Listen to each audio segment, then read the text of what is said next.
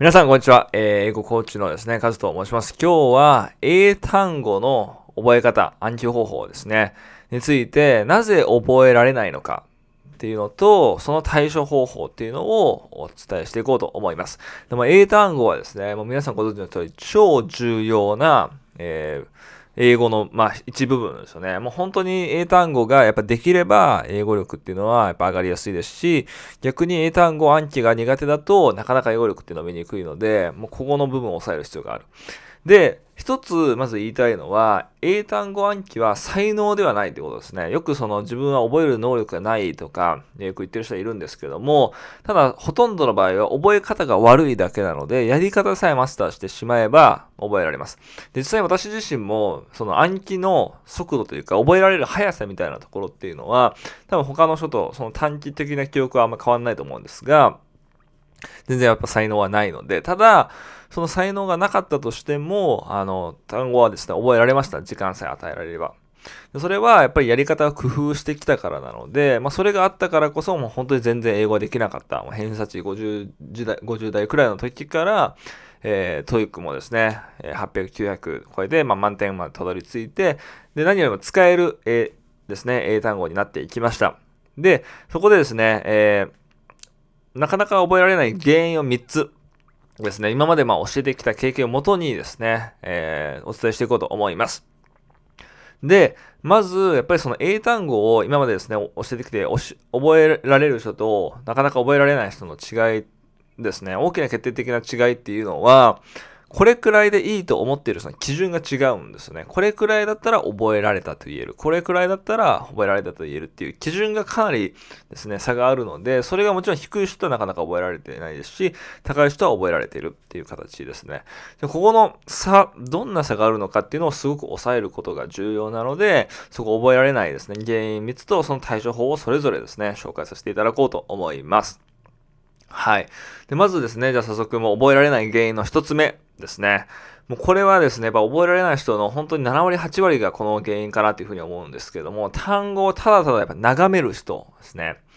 で、これがもう本当に厄介で、やっぱ単語を眺めると覚えた気にはなるんですよね。こう、経験あると思うんですけど、なんか単語を眺めて大体覚えた。で、振り返ってテストとかしてみると覚えられてないっていうことが、まあ、あったりするかなと思います。で、これやっぱりその見ただけだと絶対覚えられないので、その瞬間はもちろん、ああって思うかもしれないですけど、それ1週間後、1ヶ月後覚えられてるかっていうと、多分ほとんど覚えられてないので、まず見るだけの勉強も絶対にダメっていうことなんですね。それ楽かもしれないですけど、それでも絶対定着しないので、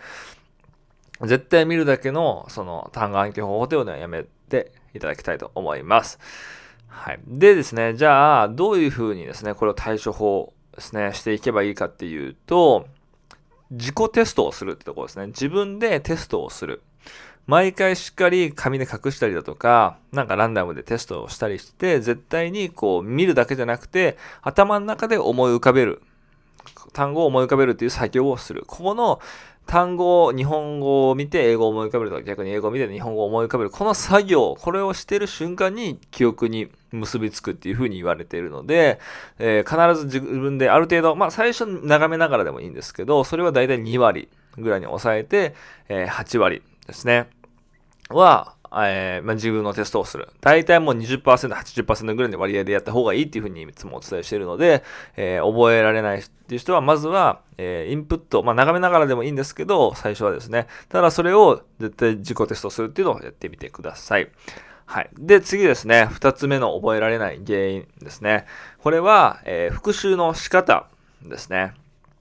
で、復習の仕方が、やっぱ甘い人はなかなか覚えられない。さっきのその自己テストをしたとしても復習の仕方が甘いと覚えられないです。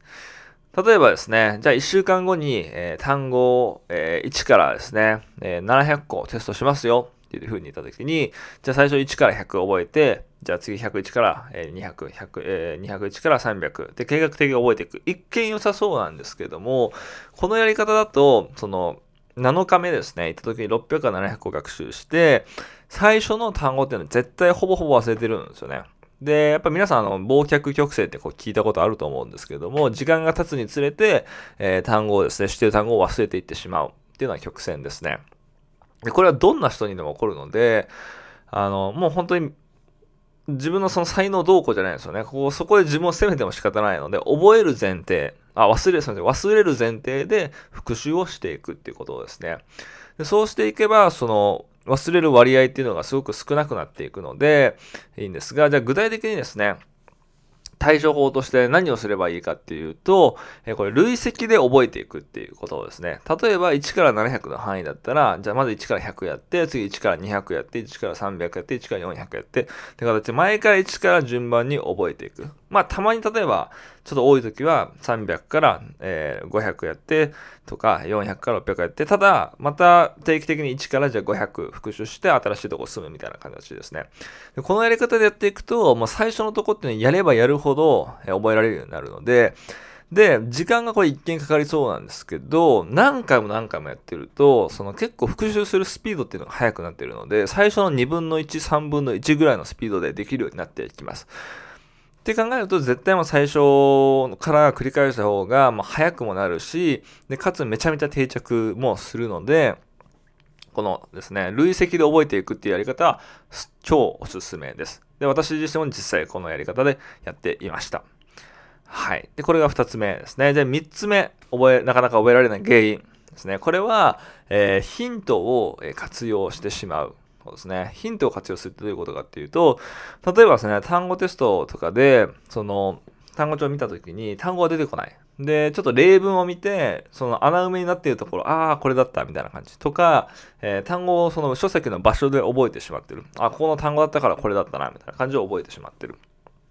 っていうところですね。全く何も見ずに場所で覚えるとかだといいんですけど、見て場所で覚えてしまうっていうのは、それは自分の記憶にに頼らずに、他の情報に頼ってしまってる。まあ、ヒントに頼ってしまってるので、これも良くないです。で、よく最近だとアプリとかでも4択で出てくるですね、アプリとかもあったりするんですけども、それも、もちろんその4択の方が絶対難易度は低いので、正解しちゃう。ただそれが本当に単語覚えられてるか覚えられてないかっていうところとまた別なので、着実にそこは、えー、しっかり覚えるために、えー、そういうヒントを活用しないってところですね。でこれも対処法としてはもう、本当に今お伝えしたようにヒントを活用しない。だから本当にまあ自分の覚える目的にもよるんですけれども、例えば単語を英語から日本語で覚えるのであれば、英語を見て本当に日本語が何もヒントなしで出てくるか。で例えば、まあ、音声で覚えるのもそうですね。えー、音声を聞いてわかるようにする。それも文字を見てだとダメなので、もちろん音声だけ聞いて、かるようにする。その目的に応じて自分が最終的にどういう風な状態で暗記をしないといけないのかっていうのを理解して、それに付随するそのヒントみたいなところは取っ払う。覚える時にヒントを活用する。例文とかを使うっていうのは全然あり、むしろいいと思うんですが、自分が思い出す自己テストですよね。先ほどお伝えした。その時にヒントを使わないっていうのはすごく重要になります。はい。ここら辺がですね、できてくると単語っていうのはかなり覚えやすくなるかなと思います。で、ちょっとおさらいですが、まず一つ目覚えられない原因は眺めるだけ。その対処法としては、自分でテストをするですね。で、二つ目の覚えられない原因としては、えっ、ー、と、復習の仕方ですね。復習の仕方がこう甘い人ですね。こう、順番に計画立ててやって、こうやってしまう人ですね。まあ、計画立ててやってしまう、やって、やっていくのはいいんですが、累積でやらないっていうのが良くないってことですね。累積でしっかり対処法としては累積でやっていく。で、3つ目、覚えられない原因としてはヒントを活用する。もうこれは対処法としてもヒントを活用しないっていうところですね。が重要になっていきます。まあ、そういうふうに覚えていくと、まあ、単語、これで多分覚えられない人って、もうあんまほとんどいないとは思うので、で、やっぱりもう才能じゃなかったなっていうのを、これのやり方でやっていただく気づけると思いますし、本当に単語が覚えるだけで英語力ってめちゃめちゃ変わるので、本当に英語力の半分ぐらいは正直単語なので、これをですね、ぜひ3つ自分覚えられてないって思う人は、ぜひチェックしていただきたいなと思います。はい。この情報がですね、皆さんのお役に立てればと思っています。はい。じゃあ今日はですね、この動画以上になります。私のチャンネルですね、こういう英語学習方法、まあ、シャドーイングのやり方とかですね、また、えっと、英語学習を通して英語力を伸ばしてキャリアを、えー、上げる。キャリアを伸ばす。そしてそこで選択肢、人生の選択肢を増やしていくみたいなことをテーマにですね、情報発信とかしているので、気になる方はチャンネル登録の方もですね、よろしくお願いいたします。特に国内で学内学習している人ですね、に向けて発信しています。はい。Alright, guys, that's it for today, and I'll see I'll, I'll see you guys in the next one. Bye bye.